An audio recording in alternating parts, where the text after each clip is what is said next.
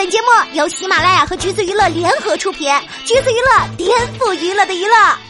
Hello，大家好，欢迎收听橘子新鲜报，我是橘子君调啊。最近呢，有一条新闻还挺火的，韩寒餐厅很高兴遇见你的员工起诉了餐厅老板拖欠工资。话说啊，这个餐厅是韩寒和两位朋友在二零一四年的时候一起创建的餐饮品牌，紧接着呢，就在上海、广州、北京、成都、杭州、宁波、武汉这些城市开了分店，还带着魔都最文艺的餐厅这个头衔。每到一个城市开业呢，就会有很多人去捧场。调儿也记得那会儿，好多同学朋友啊什么的都纷纷晒定位。二零一五年的时候，很高兴遇见你杭州店开业，韩寒还特意赶来跟粉丝合影来着。同时呢，还带着他的网红犬马达去餐厅和大家见面。每家餐厅也都会陈设摆放韩寒作品的书架、韩寒最新电影的海报，各种墙上跟柱子上都有投影韩寒电影《后会无期》里的经典台词。翻开菜单呢，也是走的文艺风，手绘的食物和搞怪的名字，应该是很对文艺青年的味道了。但是吧，明星效应归明星效应，这一个餐厅最重要的还应该是食物本身。网上对于这家餐厅的负面评价呀，相当的密集，比如说口味不行、服务不行、性价比低等等。虽然餐厅食物众口难调，无法满足所有人，但是所有人都表示不行，那就不是空穴来风了吧？这个就需要引起重视了。这一次的新闻呢是天津店欠了员工的工资，员工们直接起诉了老板。天津法院已经受理了该案。但其实说实话，这也不是很高兴遇见你第一次出负面新闻了。二零一六年的时候，很多人在杭州店门口拉横幅讨债，因为啊很高兴遇见你的宁波店倒闭了，十几个要债人都被宁波店分别欠了几十万，于是就跑到了杭州店。还是二零一六年，武汉店被武汉食品药品监督管理局列入很不高兴遇见你餐厅之一，因为无证经营、鼠患严重，直接关门大吉。去年轮到了南昌店出现餐厅卫生问题，顾客吃饭拉肚子三天。还有记者卧底这家店调查一周，发现餐厅存在一系列问题，食品安全存在着很大的隐患。不过啊，韩寒虽然是餐厅的老板之一，但是呢，他忙成这样，真有可能连甩手掌柜都算不上。不过也有很多粉丝出来澄清，说韩寒早就和很高兴遇见你没有关系了，股东和董监局都没有韩寒的名字。在投资人变更记录里，也可以看到，二零一六年八月新增投资人周巧荣，二零一八年一月这位投资人退出。周巧蓉啊，就是韩寒母亲的名字。知乎上也有人爆料，韩寒不参与运营管理，也不过问菜品研发，连甩手掌柜都算不上。呃，不过呢，这家餐厅啊，当时确实是打着韩寒的名声才成为了网红，整个餐厅就像是韩寒和韩寒电影的周边一样。就算按照粉丝的说法，餐厅已经跟韩寒没啥关系了，但是现在所有的新闻标题也都写着韩寒的名字了，况且还总是出现欠钱的新闻，第二忍不住想点一一手《江南皮革厂倒闭了》。其实呢，明星们有副业啊，并不稀奇。对于他们这群有钱人来讲，这不是生计，而是爱好。爱房子就地产，爱颜值就美妆，爱时尚就创立时尚品牌。虽然做地产赔钱就是大手笔，时尚品牌总是被嫌弃土，但是餐厅啊才是最危险的差事儿。毕竟吃进肚子里的食物，如果出事儿，那就真砸了。如果明星的名气大，那就更应该重视餐厅的安全和食物的卫生了。昨天就有一条杜海涛餐厅出事，致七人紧急送医的新闻。具体呢，就是有人去了杜海涛的餐厅，吃完饭之后肚子痛，去医院检查后发现是因为食物引起的急性肠胃炎。话说这家海吃海喝快乐自助餐厅幕后老板就是杜海涛，他有的时候还会去店里做个宣传啥的。作为过来人，还分享过自己的商业经验。这次顾客进医院也是上了社会新闻版面的。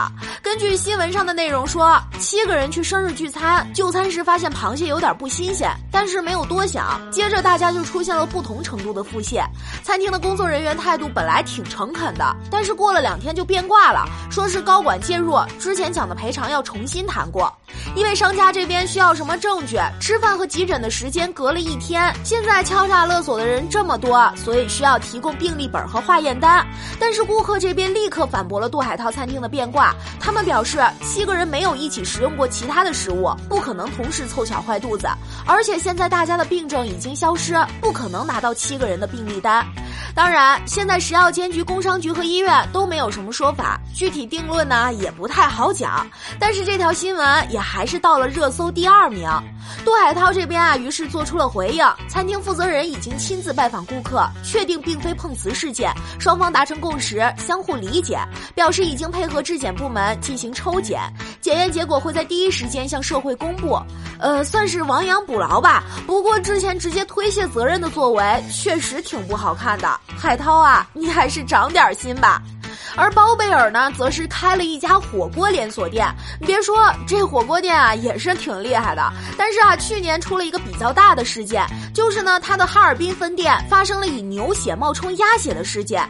说是记者查到哈尔滨一个鸭血加工厂用牛血兑水冒充鸭血，然后发现这些牛血假冒的鸭血直供给了包贝尔的火锅店。服务员说这些鸭血是四川空运的，而鸭血加工厂则讲呢，送货的时候会告诉他们这个是牛血。火锅店的负责人就表示是鸭血厂在欺骗企业，他们被人家坑了。呃，这个甩锅行为也是挺没有责任心的了。这件事儿啊，算是闹得很大了。包贝尔也发过微博承认了牛血冒充鸭血的行为，他对大家表示歉意，并且愿意接受大家对他和火锅店的监督。而从声明里我们也能看得出来，他这个火锅店啊，表示是供应商的锅，我们不背。想想当初，包贝尔想自创火锅品牌，是因为每次出门吃火锅总是拉肚子，自己的火锅店呢就可以吃到放心的火锅。他也表示过，开火锅店首先要做到食材卫生，不用鸭肉去装羊肉，不用鸭肉去装牛肉，这是一个人的道德。想想也是挺打脸的。所以呢，这到底是包贝尔被供应商坑了，还是被自己雇的员工坑了？结果就不得而知了。其实啊，不只是卫生的问题，有些明星餐厅啊也会被 diss 价格高到飞起。之前孟非和黄磊合着开了一家火锅店“黄粱一梦”，这个名字啊当然是取自两个人的名字组合。去年六月就有过一条新闻，孟非在某档节目里直接点名某某点评的评论不负责任，大概意思就是对自家火锅店被差评表示不太满意。而打开大众点评查看一下评价，大多数啊都给了一个比较中庸的评价，菜品和服务没有亮点，一百九十八块钱的毛肚没有特别的口感，一百八十八块钱的鲍鱼也就指甲盖大小，一半的钱都花在明星效应上，希望可以提高性价比。是的，这个重点啊就是物价高到飞起。网友晒出菜单，价格确实不是很亲民。比如小锅二百八十八，毛肚一百九十八，定制毛肚三百八，牛肉三百九十八。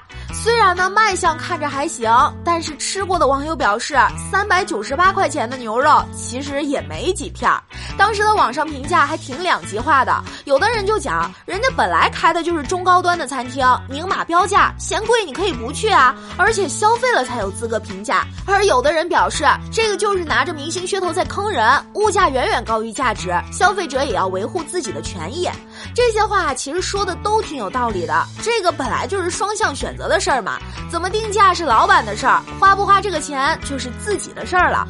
郑爽之前呢，也在横店开了一家小蛋壳炸鸡，店长是郑爽的表姐，由郑爽的父母亲自掌管，妈妈负责收银。关于这家店啊，也有很多讨论，大部分都是在讲价格昂贵。按照网上剖出来的菜单，鸡腿十四块钱两只，鸡翅十块钱两只，炸鸡排七十九一份，饮料在十二到二十四块钱之间。这个价格其实也没有很高啊。不过呢，开业之后，很多路人朋友们啊都是慕名而去，结果却都是服务态度一言难尽。两年前还有过新闻讲店面因为价格昂贵而被砸了，但是也有说这不是价格的锅，而是黑粉砸店。其实啊，明星的餐厅有负面新闻也不是这几年的事儿了。二零一零年，田亮、叶一茜开了一家餐厅亮厨，结果餐厅刚开业二十天就被举报无经营执照。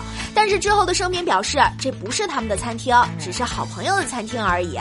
二零零九年，有新闻讲周杰伦在台湾的餐厅蟑螂沉尸沙发，什么古董已满布灰尘，天花板的出风口快要脱落，玻璃杯有缺口，食物不干净，沙发上有蟑螂尸体。当时店员的回应是一时没有注意到。二零零八年，林志颖的餐厅老鼠乱窜。